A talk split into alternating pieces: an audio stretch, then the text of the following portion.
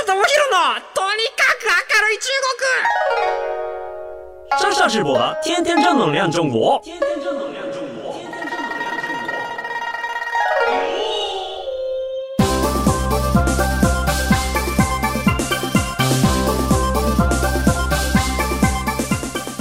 はじめまして中国ビリビリナンバーワン日本人インフルエンサーコンテンツプロデューサーの山下智博と申します绅士们、女士们、大家好、我是上下智博。ということでね、この中国でもお願いしますって台本にも書いてあるんで、中国語もできるぞっていうことを皆さんに先にお伝えしておきたいと思います。日本放送ポッドキャストステーション、山下智博のとにかく明るい中国。今日がですね、記念すべき1回目の配信となります。この番組はですね中国で結構有名な私がですね中国でバズっているものとかこととかを分かりやすく紹介して日本と中国の架け橋ならぬローション的な役割を果たしていきたいと思っています。良い潤滑油になっていけるように頑張っていきたいと思いますので、えー、ぜひぜひお付き合いください。これからはですね毎週金曜日の夕方に配信をしていきたいと思いますので、まあ、金曜日になったらローションの時間だなということでこのポッドキャスト聞いていただければと思います。はい。ということで中国で結構有名な私と、まあ、風呂敷を広げてしまったわけなんですけれども、まあ、山下智博この私がですね何者なのかっていうのを多分一番最初にお話ししておかないと皆さんもちょっとついていけないと思うんでまずはちょっと自己紹介を簡単にさせていただきたいと思います。現在ですね私は中国でインフルエンサー兼コンテンツプロデューサーとして活動しています。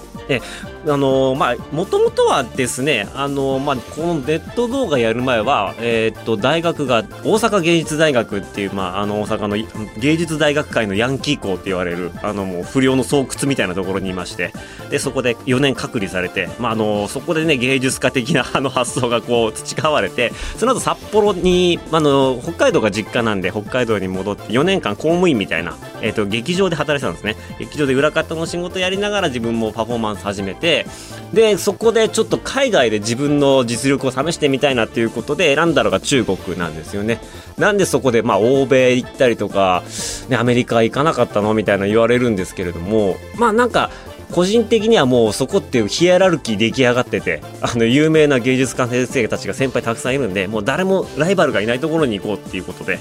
あのまだまだ芸術がこれから文化がこれから伸びるぞっていう中国に単身向かったわけですね。でまあ到着してから中国語を勉強し始めると、まあ、まるで中国語勉強できないあの話せなかったんでそこから中国語を勉強したり、まあ、その中国の、まあ、日本語を話せる若い人と交流していくうちに中国これからネット動画が来るぞと。でしかも今あのビリビリ動画っていうサイトが流行ってるっていう話を聞いたんですよ。で何ビリビリ動画って言って教えてもらったらあのどっかで見たことあるサイトだったんですね。いわゆるその日本のニコニコ動画みたいなあの字幕が弾幕ですね。コメントが右から左にこう流れていくようなそれの中国語が流れていくっていう不思議なサイトがありましてでそこが今こう日本好きの若者にはこうめちゃめちゃ流行ってるっていうことでそこでまあ動画を発信するっていうことを決めましてで、まあ、一番最初に超ふざけた動画を出したんですよね。でまああのこの動画ちょっとまあポッドキャストなのでなかなかお話できないんですけれどもまあそんな動画出したら瞬く間に20万万回再生ぐらいってビリビリ動画その時もう本当にだからユーザー数で言ったら200万とか300万とかそのぐらいしかいなかったと思うんですけれどもそこでこう20万回再生ぐらい出て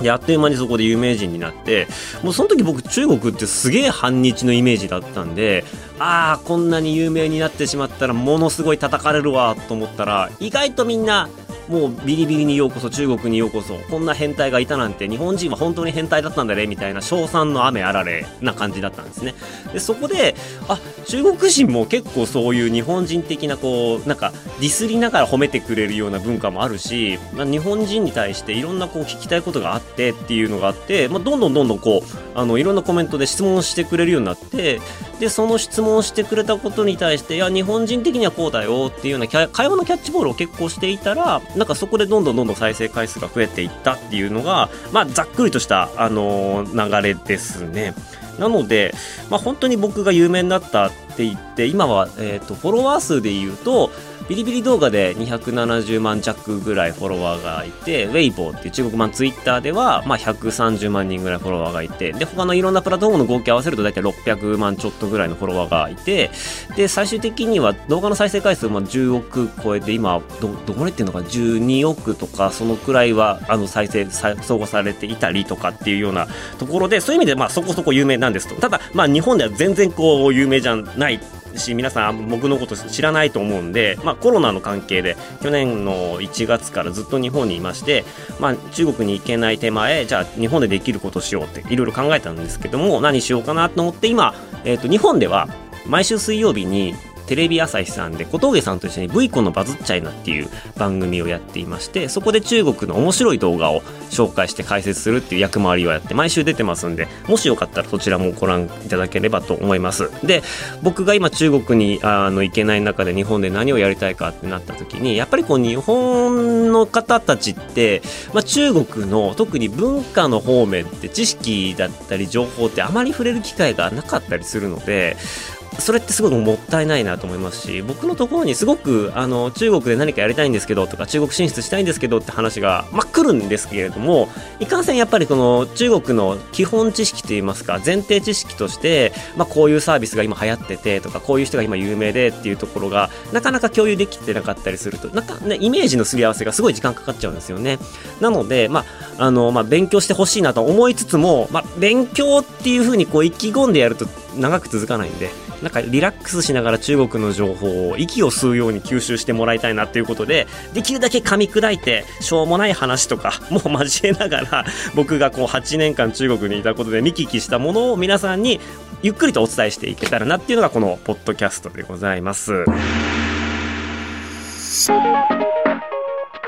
ちなみに皆さん、中国に対して、まあ、どういうイメージをお持ちかなっていうのがあるんですけれど、まあ、このポッドキャストにたどり着いたということは、そこまで、まあ、あの、こう、ギッタギタに悪いイメージを持っているとは思わないんですけれども、まあ、よく聞かれるのが中国の中では、例えばこう、表現の規制ってあるのかどうかみたいな話ですよね。あの、まあ、ご存知のように、ご存知の方もないかもしれませんが、中国では、あの、ツイッターとかフェイスブックですとか、えっ、ー、と、まあ、そういったこう、YouTube だったりとかっていう、こう、まあ、欧米の、その、まあ、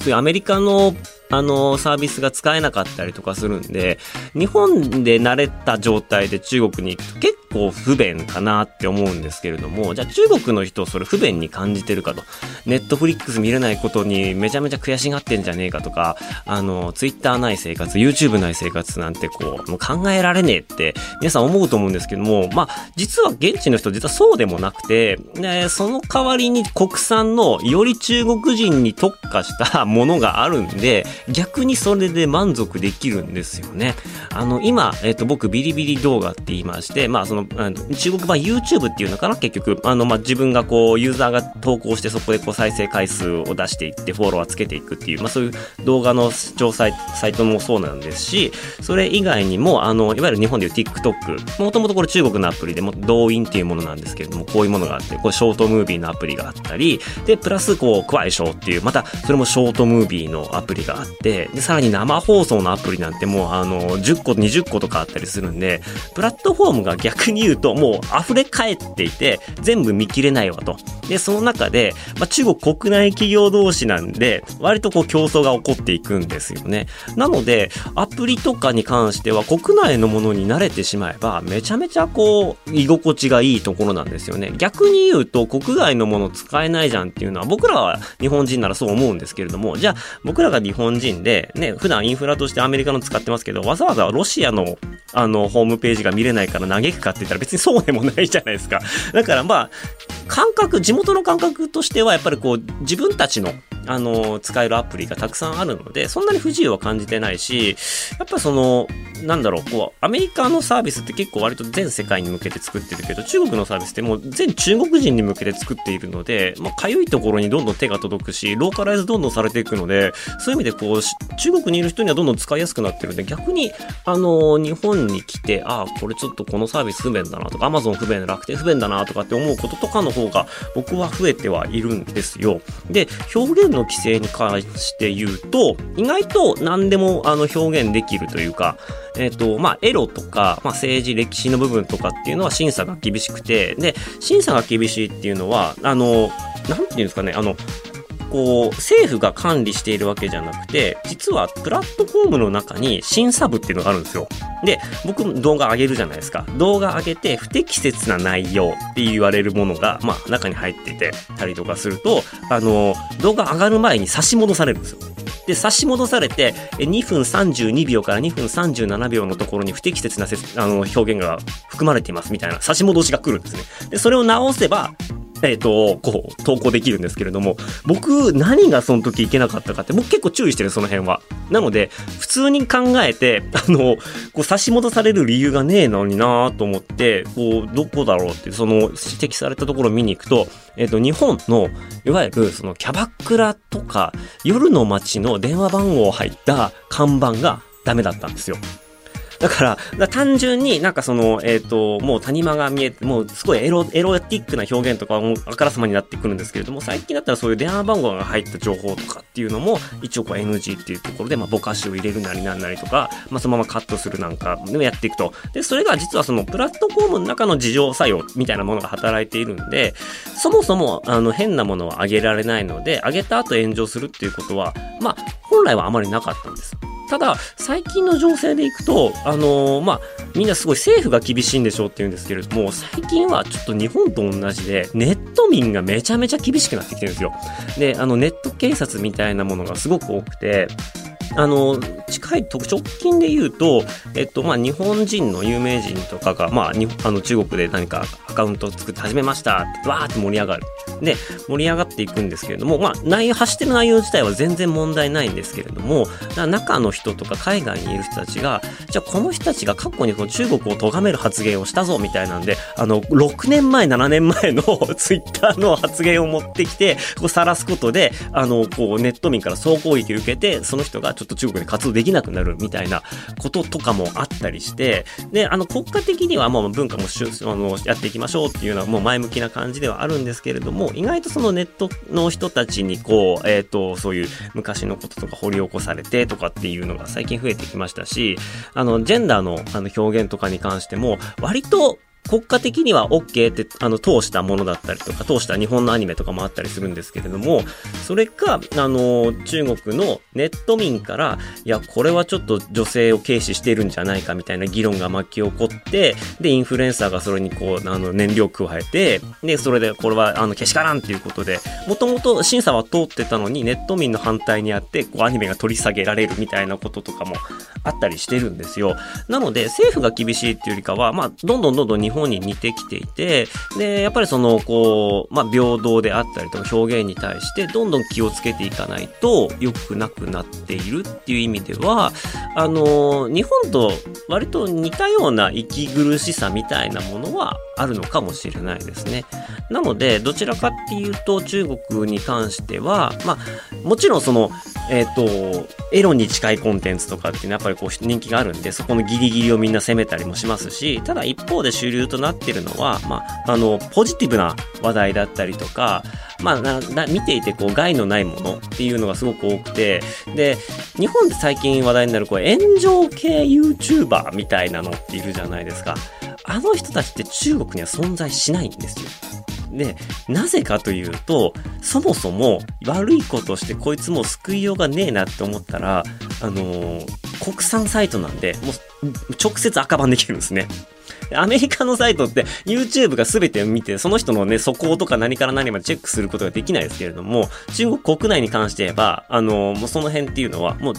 プラットフォームの裁量で、こいつダメ、バスってこう、アカウントを凍結できて、言い訳をさせることができなくなるので、そういう意味ではもう一発レッドカードの状態なんですよ。なので、割とこう、中国では炎上系 YouTuber がいないんですね。で、まあこれに関してはやっぱ、あのね、違うっていうことでいい悪いはあるんですけれども、僕はこういう自浄作用っていうのはすごくいいなと思っていて、逆になんかそのビリビリ動画とかっていうのは、割と子供が見ても安心なような、まあコントロールが良くも悪くもされているっていう意味では日本と全然違うかなっていうのが、え、ー、と、僕の感想です。で、これは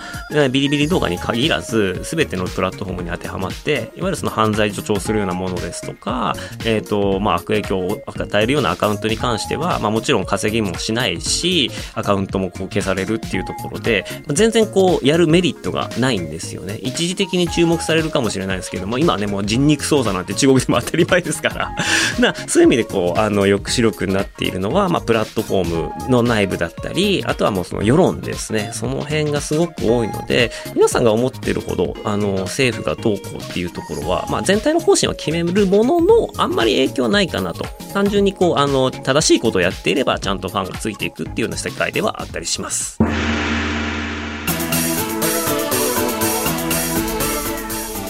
まあそんなわけで、まあそのネット上ではやっぱりこう人々をポジティブにするようなものとか、人々を幸せにするようなものがやっぱりこう、あの、まあ称賛される傾向にありますし、実際になんかそのアウトなものアウトってちゃんと言ってくれるので、まあ中国のネット状況ってまあね、概要をお話ししましたけれども、具体的にどんなものがあるの？具体的にどんな動画が流行ってて、どんなアプリが流行ってて、みんなどういうふうなあの日常生活とか娯楽を過ごしてるの？みたいな、そういうようなこう、皆さんが中国の現地の人たちがどうやってこう日常を楽しんでいるかっていうことを、また次回から詳しくお話ししていきたいなと思っています。まあ、ビリビリ動画とかで言うとね、最近だと、あの、すごい話題になったのは、あの、まあ、中国のとある四川省にある、まあ、古墳といいますか、まあ、昔のその、えっ、と、遺跡から金色の、あの、金の仮面が発掘されたんですね。で、その半分だったんですけれども、金の仮面の半分が発掘されて、そこはサンリールンって言って、あの、結構昔から変なものが出土される造形のちあのすっごい不思議なものが、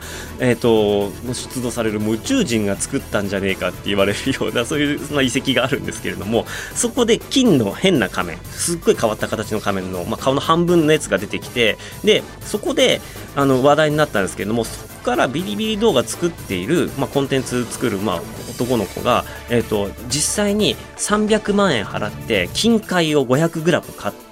でそれを金をこう叩きつけて行政していってじゃこの半分しか見つからなかった仮面がもし全体完璧な状態で発掘されたらこういう形だったんじゃないかっていうのを、まあ、本当に金に熱を当ててこうハンマーでこう何何もう何千万回ぐらいのレベルでこう叩きまくって仮面を実際に作ってでこんなもんが作る本当はあったんじゃないかっていうような動画作ってでそれがまたあの CCTV 中央テレビのこの遺跡の専門家とかからわこれは素晴らしい素晴らしいって言って、まあ、本当にこう再現されていてで彼もあの、まあ、自分がこう制作することでえーと、昔の人がどんな風な思いでこれを作ってたのかとか、まあ、そういうこう遺跡がすごい好きなのでそういうところに心を通わせたかったみたいななんかあの本当日本だとこうテレビ局が作るような番組 っていうのをクリエイターが作ってたりとかするんでこういうようなあの面白い動画があるよっていうのを、まあ、皆さんにもこっちでも紹介していきたいなと思っています。はい。なので、え、ー、と、まあ、この番組はです、僕が知って面白いなと思っている中国の情報を皆さんにもお伝えしていきたいと思いますし、まあ、一方でですね、皆さんから中国のこんなこと知りたいんだっていうようなことが、え、ー、と、メッセージでありましたら、それに対して、あの、Q&A の形でいろいろお答えしていくこともできるかなと思いますので、あの、ぜひ、えっ、ー、と、お付き合いいただければなと思います。あの、まあ、中国が、まあ、皆さんのイメージとは違う、まあ、ちょっと裏、B 面の中国をね、あの、皆さんにしっかりお伝えできればと思います。あの、8年住んで思ったのは、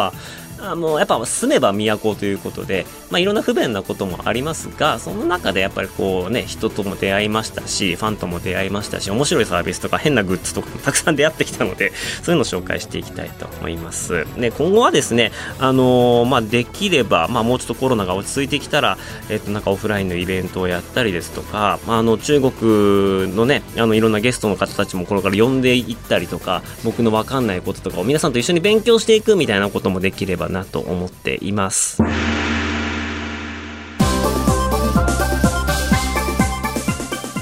はい、そんなわけで第1回の、放送はですねこの辺にしようと思っているんですけれどもこの番組ではですね皆様からのメッセージもお待ちしております。番組への感想ですとか中国に関する取り上げてほしいテーマなどありましたらですねメールに送っていただければと思います。アドレスは、えっ、ー、と明るいアットオールナイトニッポン、え、アルファベットで AKARUI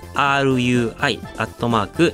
オールナイトニッポン ALLNIGHT nippon.com ですね。えー、明るいアットオールナイトニッポンドットコムです。お願いします。そして次回はですね、あの、具体的にちょっと面白いアプリを紹介していきたいと思います。今ね、中国で話題の出会い系アプリ、マッチングアプリ、まあ、この辺がどうなっているかっていう声をね、あの、スタッフの人がぜひ知りたいということでしたので、はい、じゃあ、あの、来週、次回はですね、あの、中国のマッチングアプリ事情について、はい、お話ししていきたいと思います。日本と、えー、若者たちの恋愛事情がどう違うのかってあたりも含めてお話ししたいと思います。ここまでのお相手は山下智博でした。えー、謝謝商店王ダグワンボー GM。皆さんどうもありがとうございました。